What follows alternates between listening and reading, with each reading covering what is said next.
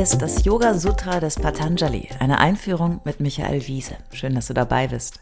Dieser Podcast ist ein Angebot von Yogaya in Leverkusen. Komm mal gucken, yogaya.de.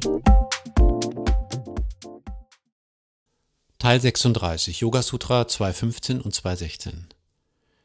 Im heutigen Teil schließen wir mit den Sutren 2.15 und 2.16 den Abschnitt des zweiten Kapitels ab, der sich mit der Analyse der Ursachen von Leiden beschäftigt, die uns seit der 32. Folge dieses Podcasts begleitet. Ich widme dem Thema des Leidens Dukkha auf Sanskrit so viel Aufmerksamkeit, weil es sich unserer Geisteswelt etwas schwerer erschließt als manche andere Themen des Sutras. Es ist aber ganz zentral, das dem Sutra zugrunde liegende Konzept von Leiden als durchgängiges Element der menschlichen Existenz zu verstehen. Nun, wir könnten sagen, das kennen wir doch schließlich auch nur allzu gut in unserer westlichen christlichen Geistestradition. Ist nicht Jesus, der sich opfert für die Menschen, die Personifizierung des Leidens, der Schmerzensmann, der das Leid der Welt auf sich nimmt und uns so erlöst? Nein, das ist wirklich ein anderes Konzept. Eigentlich ist es genau das Gegenteil. Das Christentum hat mit der Jesusgeschichte einen anderen Weg im Umgang mit Leid gewählt. Es projiziert das Leiden auf einen Erlöser und nimmt es uns so. Zugleich können wir, wenn wir selbst leiden, uns identifizieren und unser Leid leichter machen, denn das Vorbild Jesus kann uns Trost sein. Yoga dagegen ist immer mehr der Blick nach innen, die Versenkung, der Rückzug. Yoga wartet nicht auf den Erlöser. Der Weg zur Freiheit kommt hier aus der tiefen Erkenntnis und der Meditation auf das, was die menschliche Psyche treibt. Die tiefsitzenden grundlegenden Spannungen, das waren die Kleshas, sind immer da und verstricken uns in einen unabwendbaren Sog von Handlung und Wirkung. Wir halten unsere subjektive Wahrnehmung für die Wahrheit und wir verwechseln das, was unwichtig und unstet ist, mit dem, was bedeutsam und dauerhaft ist. Und so lesen wir in Yoga Sutra 2.15 Parinama tapa samskara dukkhi gunnavritti viroda chadukkameva vivekinaha. Leiden entsteht durch Anhaften an Vergehendes oder Nicht-Existentes oder durch den unendlichen Prozess von Ursache und Wirkung. Schon die ständige Wandlung der Natur führt zu Leiden.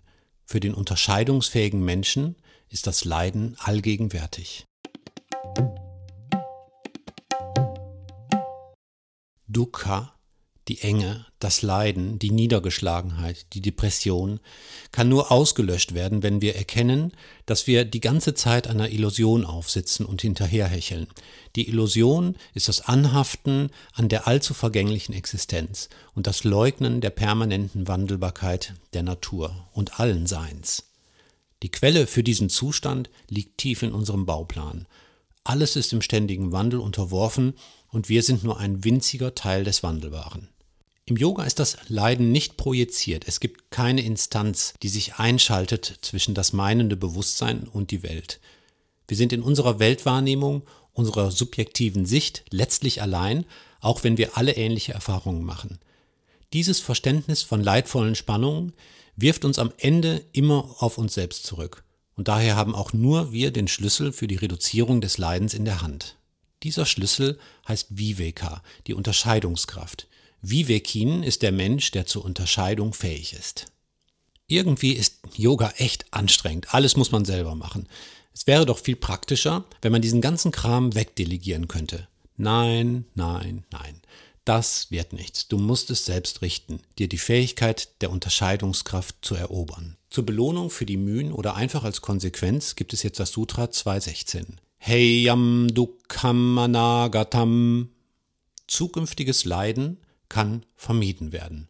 So, na endlich, das ist doch was. Zukünftiges Leiden kann vermieden werden, wenn wir uns aus den Fängen der Verwechslung und Irrtümer befreien, unseren Geist beruhigen und unsere Unterscheidungskraft reifen lassen.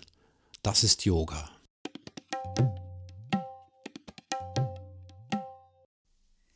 Alle bisherigen Folgen kannst du jederzeit nachhören, auch wenn du jetzt erst eingestiegen bist. Hast du Fragen oder ein Feedback zu der Philosophie-Reihe, dann schreib uns gern oder kommentiere auf unserer Website. Dort findest du auch weitere Buchtipps und Empfehlungen.